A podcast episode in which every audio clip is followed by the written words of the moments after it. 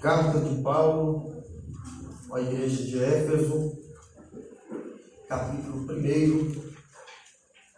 Nós vamos ler do verso 13 e o verso de número 14. De modo contrário,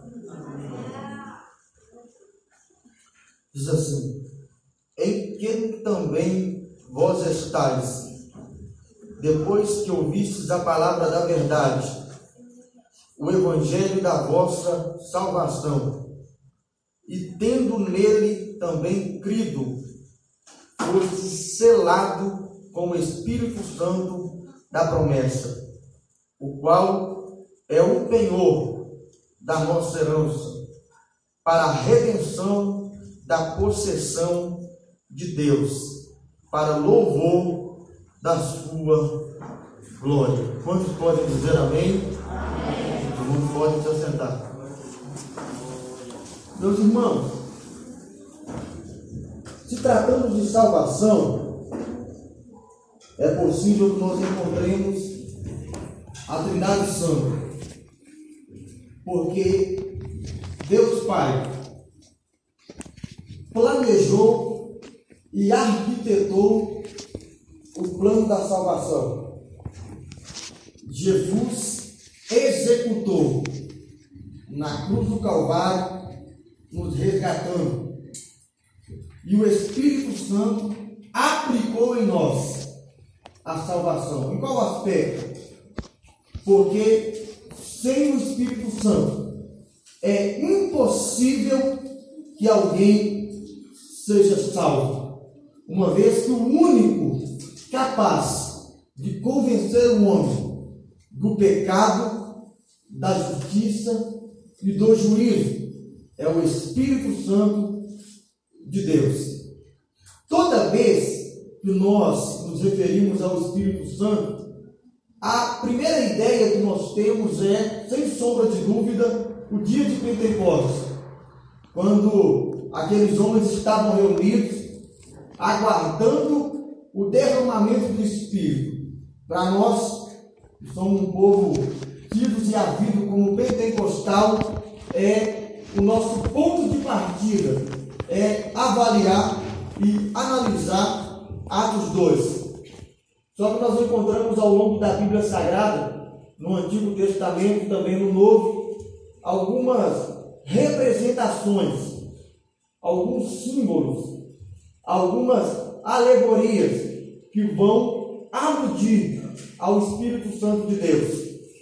Ou nós poderíamos aqui dizer que o Espírito Santo ele vai ser representado ao longo das sagradas escrituras por alguns símbolos que vão estar o representando, bem como também vai estar mostrando a sua uma das suas funções na vida do cristão.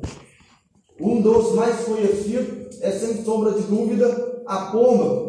Nós sabemos que quando Jesus estava para ser batizado por João Batista, a Bíblia diz que o Espírito Santo desceu em forma corpórea de uma pomba. Aí nós sabemos que houve uma voz que diz assim: Olha, esse aí é o meu filho amado, em quem a minha alma tem prazer.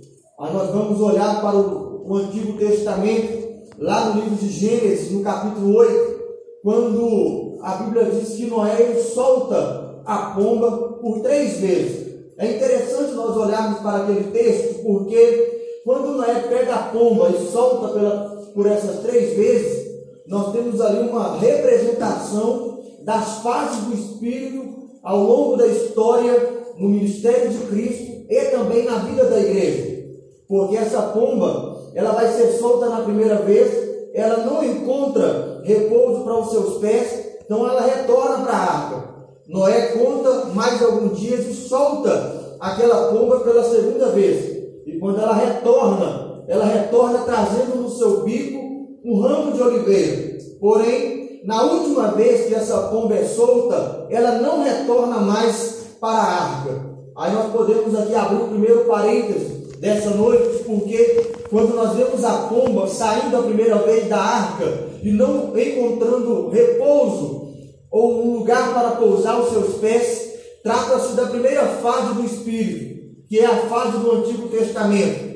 Como essa igreja é uma igreja muito doutrinada, ensinada, eu sei perfeitamente que todos que estão aqui sabem que no Antigo Testamento a ação do Espírito ela era limitada. Nem todos os homens que olhassem para, por exemplo, um homem de Deus que estava sendo usado pelo Espírito de Deus, não adiantava alguém olhar, admirar e desejar ter aquilo, porque no Antigo Testamento o Espírito descia, desempenhava uma tarefa e então ele se retirava. Era uma ação limitada, porque fazia parte dessa primeira fase do Espírito. Quando nós olhamos para a pomba, trazendo no seu bico um ramo de oliveira no segundo voo, nós temos aqui a segunda fase do Espírito, que é a fase do Espírito na vida e no ministério de Jesus. Sabemos perfeitamente que quando Jesus esteve à terra, ele foi ungido, ele foi capacitado pelo Espírito Santo para então realizar a vontade do Pai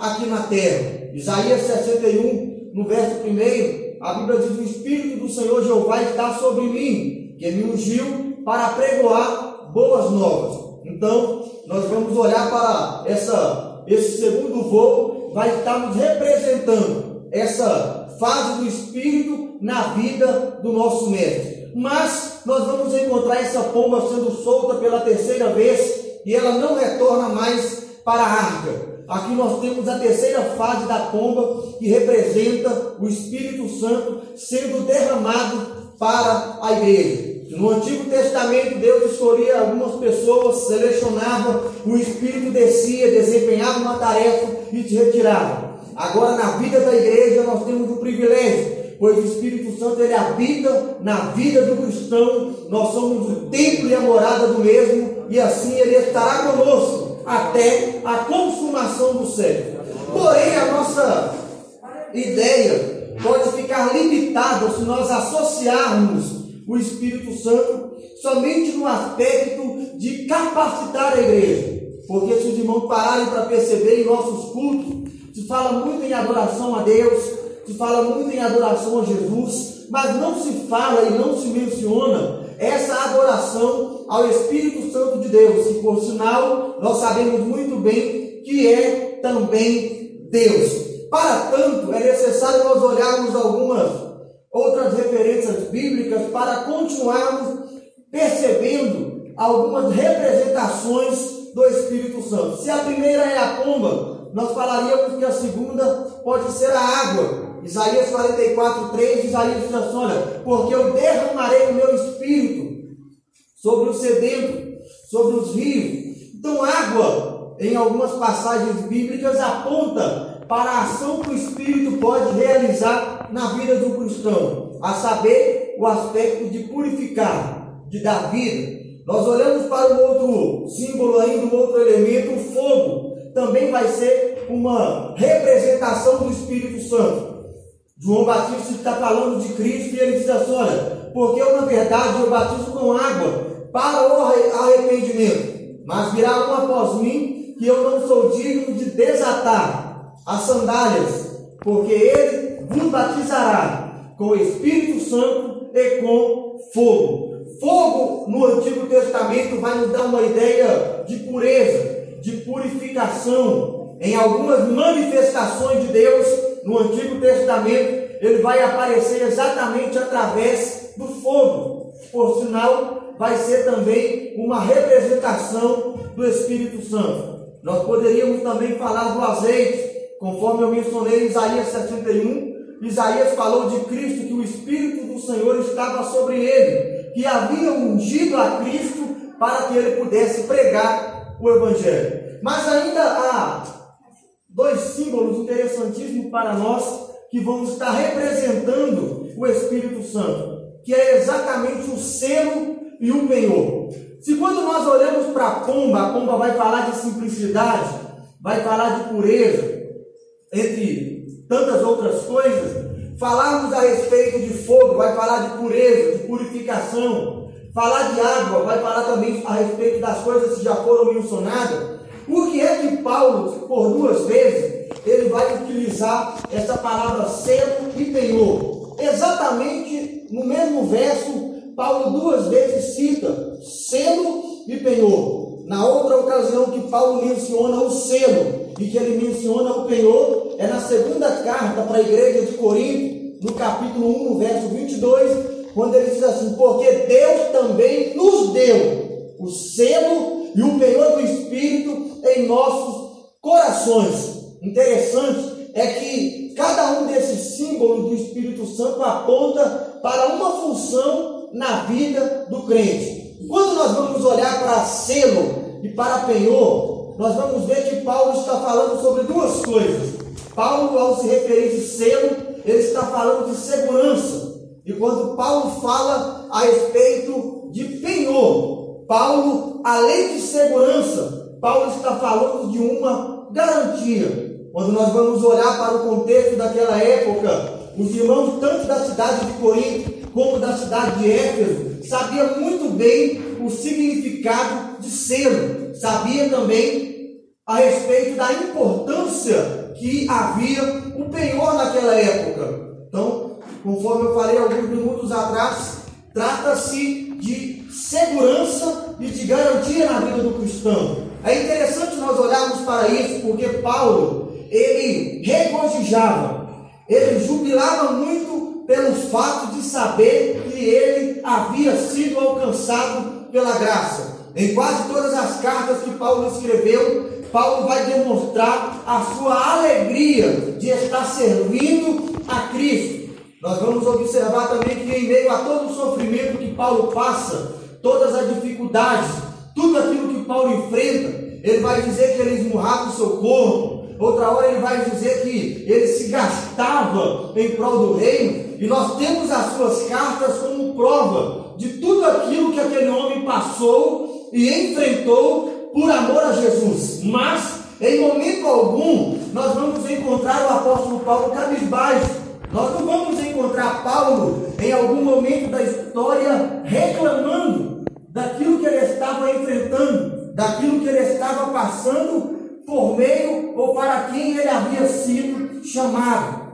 Até quando nós percebemos que Paulo, ele já sabe que está aproximando o dia dele ser morto, e mesmo assim, Paulo continua com a mesma motivação. Paulo vai continuar o seu ministério, a sua chamada, fazendo aquilo que Deus havia chamado ele para fazer, e em momento algum nós vamos perceber esse homem pensando assim: será que realmente vale a pena eu continuar servindo? Será que depois de todo o sofrimento que eu passo, que eu enfrento, e por tudo aquilo que eu já passei, nós não vamos encontrar o apóstolo Paulo falando a respeito disso? Em primeiro lugar, é porque a mente do apóstolo Paulo ela não estava focada no sofrimento dessa era. Quando nós olhamos para a motivação de Paulo, não é que Paulo era um homem realizado pelo fato de Deus conceder aquilo que ele queria. Alguém pode olhar para a motivação de Paulo e pensar assim: não, afinal de contas, tudo que Paulo queria, Deus fazia. Não.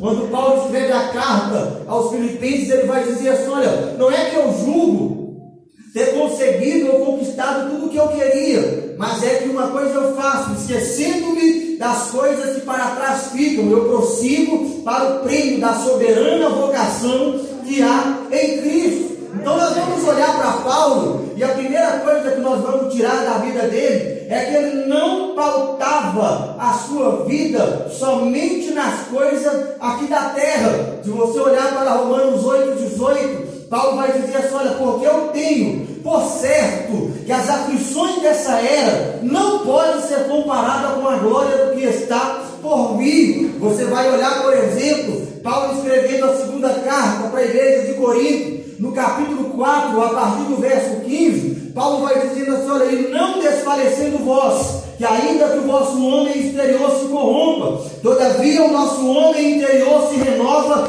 todos os dias, porque a nossa leve e momentânea tribulação produz em nós um peso eterno de glória. Aí Paulo finaliza o texto dizendo assim: olha, e não atentando para as coisas que se veem, mas para as coisas que nós não vemos. Porque as coisas que se veem são coisas passageiras, mas as coisas que nós não vemos são coisas eternas.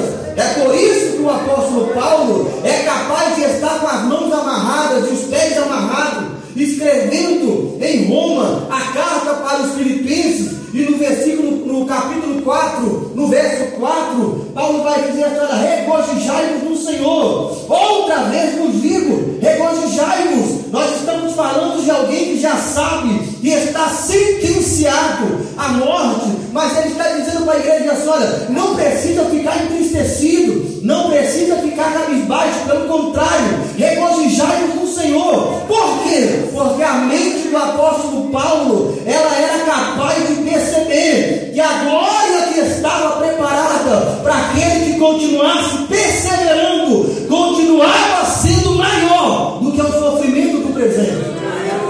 E isso motivava o apóstolo Paulo a continuar a sua jornada. Porque nós estamos vivendo num período onde alguém consegue expressar a sua alegria, entre aspas, de servir a Cristo quando recebe uma cura, quando uma porta abre, quando passa em um concurso público, mas o apóstolo Paulo,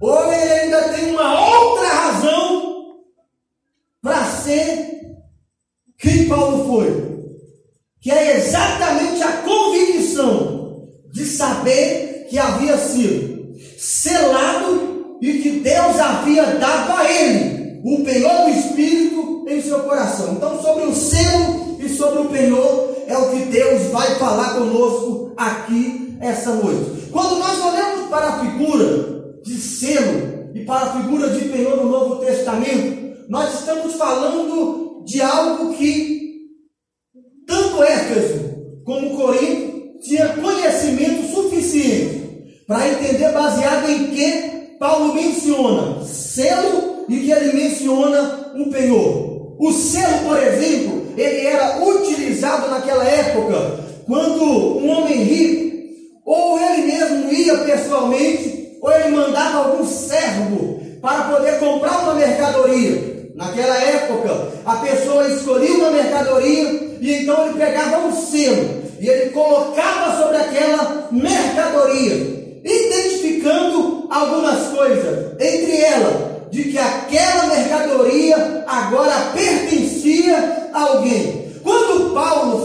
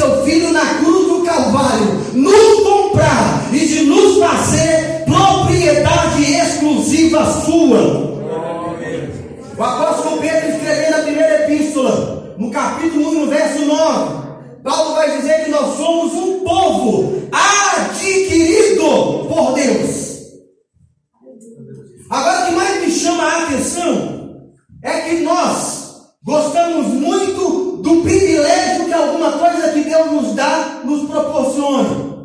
E em contrapartida, aquilo que gera para nós uma responsabilidade, normalmente nós a ignoramos. E quando nós olhamos para a figura no Novo Testamento de alguém comprando alguma coisa e colocando o teu selo, eu preciso dizer para a igreja de que isso é a prova de que verdadeiramente Paulo está falando sobre alguma coisa que foi comprada. Na carta aos Coríntios, no Salmo em Memória, no capítulo 6 e no verso 19, Paulo vai dizer assim: olha, porque fostes comprado por um alto e bom preço. Aí Paulo diz assim: olha, portanto, glorificai a Ele em vosso corpo. É privilégio da igreja saber que nós fomos comprados através do sangue de Cristo? É, mas isso gera para nós uma responsabilidade de saber que no nosso corpo nós precisamos glorificar aquele que nos comprou. Aleluia. Isso significa que a igreja tem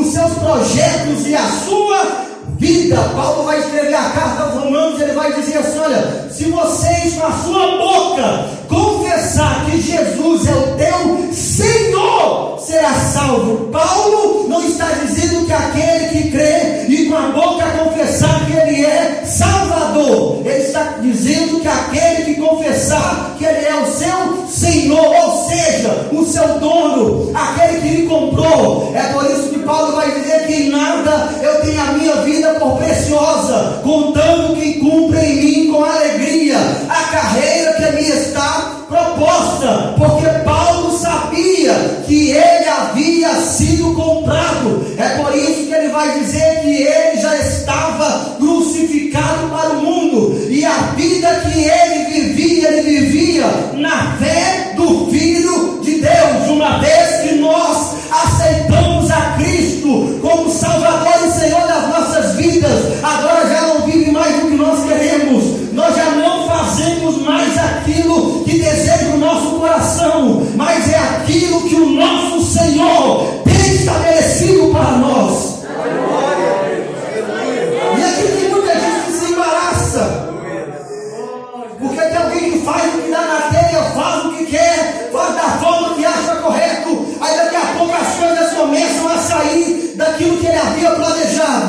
eu disse assim: Deus virando as costas. É não, é porque nós não estamos submetendo ao senhorio do nosso Cristo. Alguém diz assim, mas irmão, Salmo 23, 1: O Senhor é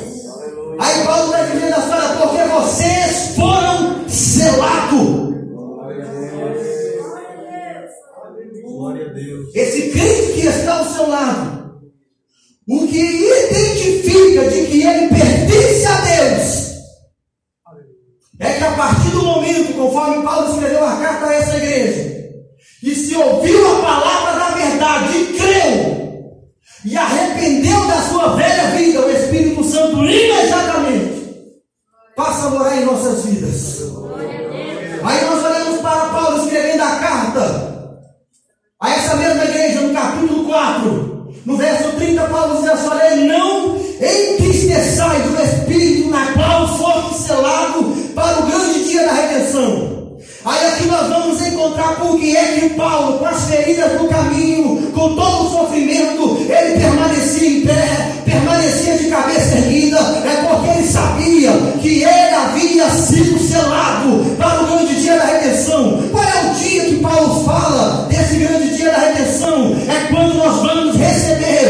corpo glorificado. É por isso que quando alguém apontava para Paulo falando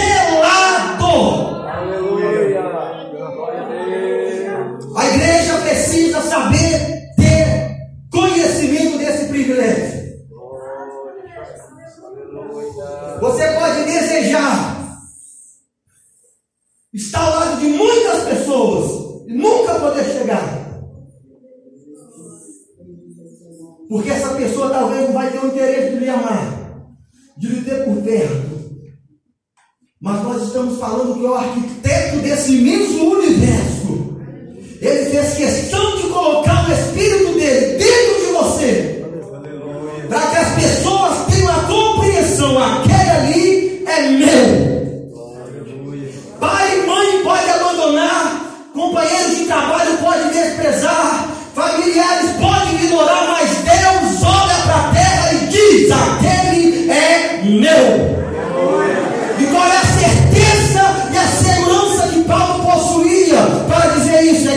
É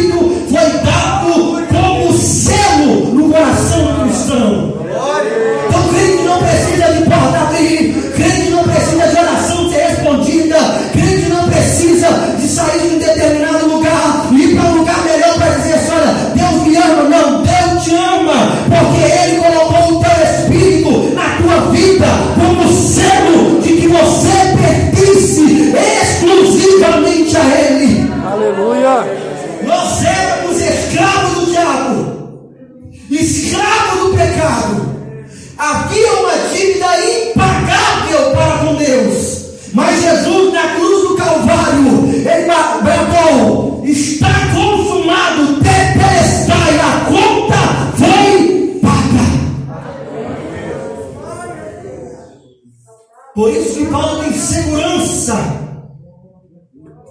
Paulo não pensava assim, não, eu estou salvo hoje, amanhã não estou salvo, não. Paulo tinha convicção, Aleluia. porque ele havia sido selado.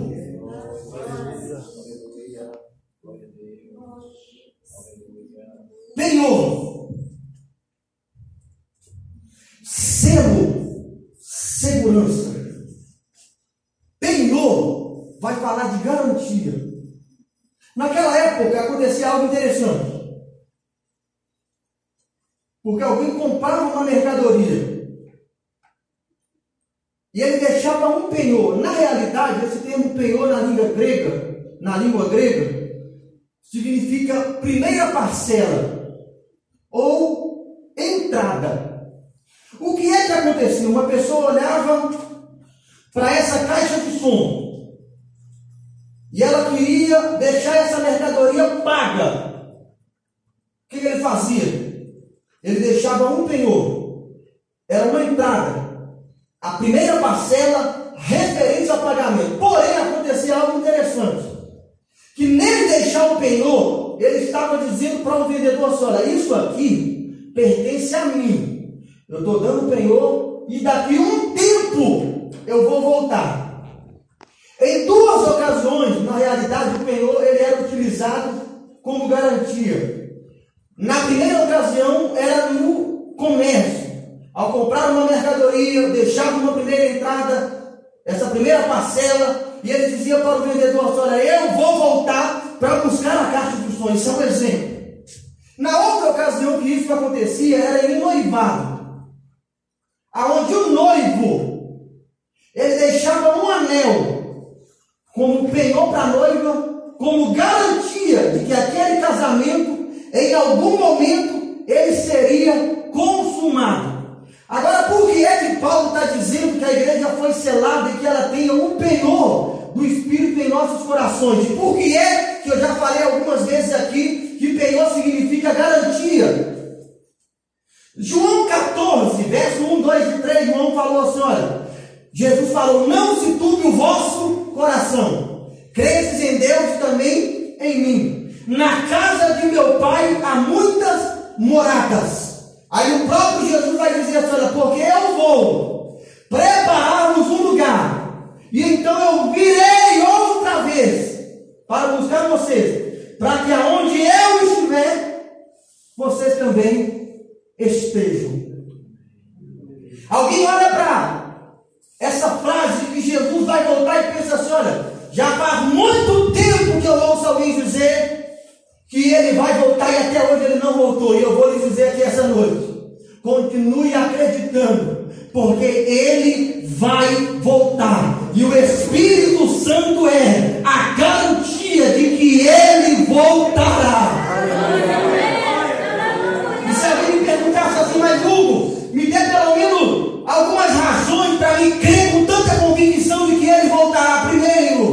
Porque Deus ele é fiel para cumprir aquele que ele fala. Ele vela sobre a sua palavra. Ele falou para Abraão assim: olha, a sua descendência vai ser grande. Eu vou te dar um filho. Mas Abraão e Sara eram velhos. E além de tudo, Sara já nem podia mais gerar. Mas só que quando Deus ele fala, ele cumpre, porque Deus ele não depende de circunstâncias nenhuma favorável para cumprir aquilo que falou. Ele falou com Moisés: olha, eu vou tirar o meu povo daqui e eu vou levar o povo, povo para a terra de Canaã. E Faraó pensou assim: olha, daqui o povo não sai, sai, porque Deus ele cumpre aquilo que ele prometeu.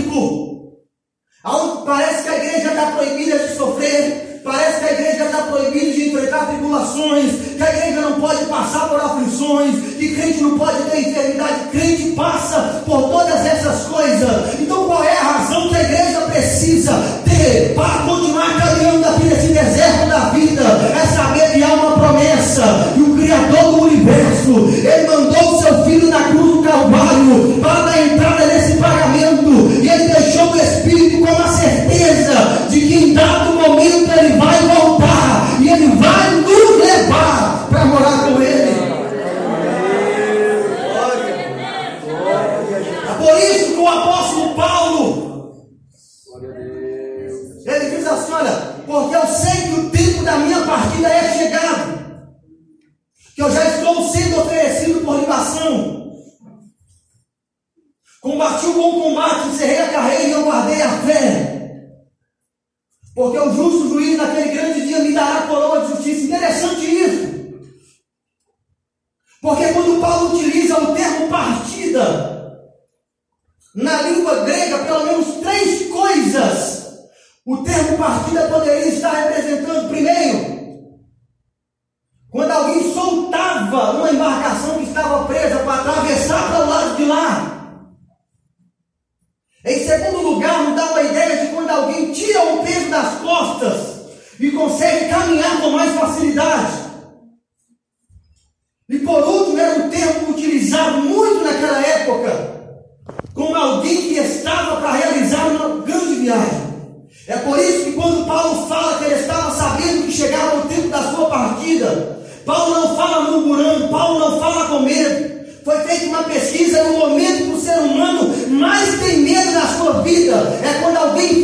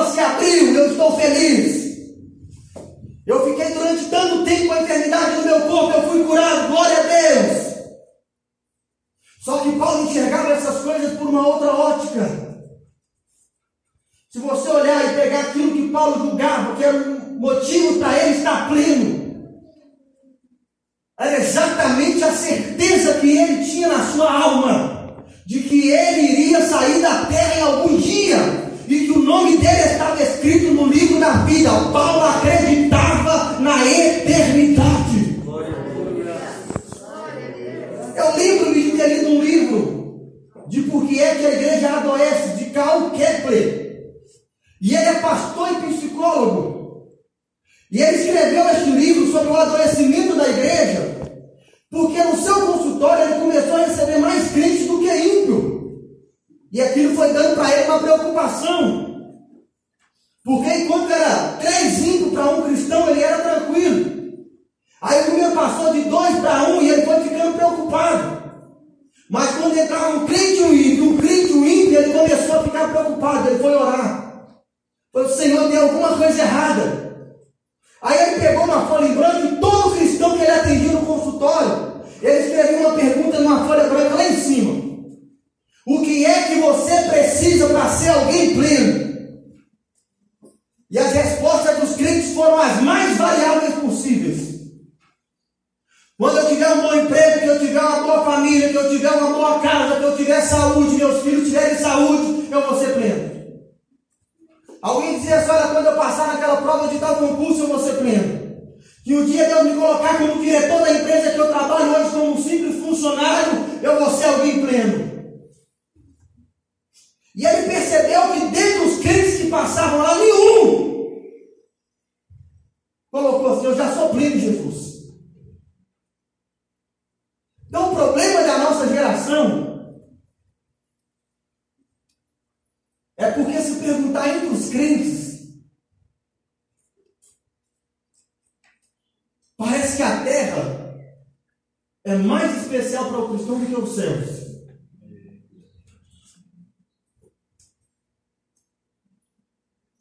Isso é preocupante. Porque o número de suicídios entre pastores cresce de forma assustadora. O número de crentes que vivem dopados de remédio controlado, a cada dia que passa aumenta.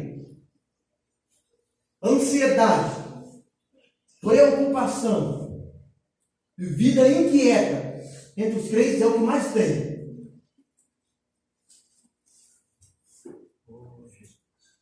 Só que nós fomos selados e nós temos o Espírito Santo em nós como penhor, como garantia de que ele vai voltar. Isso deveria ser um motivo para nós acordarmos todo dia com essa certeza. Ele vai voltar. Coloque sobre os seus pés, vamos estar orando. Selado nós recebemos o penhor do Espírito em nossos corações. Isso é